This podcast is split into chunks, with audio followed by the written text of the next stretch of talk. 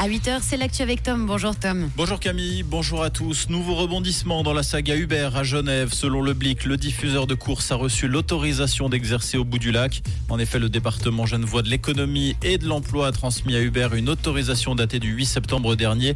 L'entreprise californienne peut donc officier en tant que diffuseur de courses pour les voitures de transport avec chauffeur VTC et taxi. Une question reste en suspens, celle du statut des chauffeurs qui réclament d'être salariés par Uber et du modèle de fonctionnement qui n'est pas conforme au droit suisse. Des procédures sont encore en cours. Le dossier est actuellement entre les mains du tribunal cantonal. La ville de Lausanne a ouvert hier les inscriptions au projet de vente régulée de cannabis. Les inscriptions concernent les personnes éligibles qui s'étaient déjà annoncées sur le projet pilote Canel. Elles seront convoquées pour un entretien de 45 minutes afin de s'assurer qu'elles remplissent les critères exigés.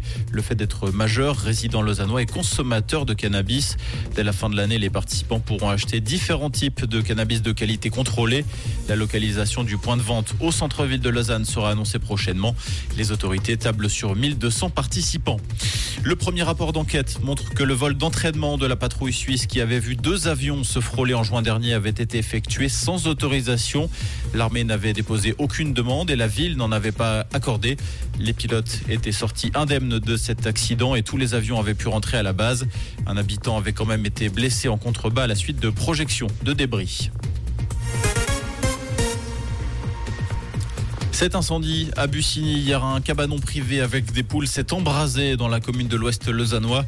Les deux bâtiments attenants ont dû être évacués, mais la police cantonale vaudoise précise que l'incendie n'a fait aucun blessé. Une enquête a été ouverte pour tenter de déterminer les causes du sinistre. Les charges retenues contre Pierre Palmade pourraient être requalifiées suite au grave accident de la circulation qu'il avait causé sous l'emprise de drogue.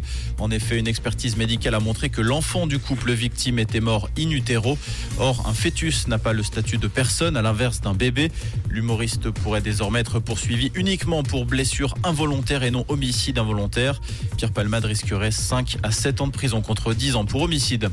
Un mot de la Coupe du Monde de rugby également pour terminer cette victoire renversante de l'équipe de France hier soir 96 à 0 face à la Namibie. Le 15 de France qui retrouve la première place du groupe devant l'Italie et la Nouvelle-Zélande. Comprendre ce qui se passe en Suisse romande et dans le monde, c'est aussi sur Rouge. Rouge Bon, pour aujourd'hui, ce sera pas fameux, fameux. On attend un petit peu de pluie avec des éclaircies au fil des heures. Prenez un parapluie dans la voiture. Ce sera utile. On a tout juste 10 degrés à la côte au fait à la chaux de fond, 14 degrés à Gland et du côté de Lancy. Pour vos températures, bah, elles sont de plus en plus fraîches. Pensez au coupe-vent. Ça vous évitera de prendre froid et surtout d'être mal tout le week-end. Et pour cet après-midi, ce sera pas trop mal. On retrouvera de jolis rayons de soleil. Une très belle fin de semaine à l'écoute de Rouge.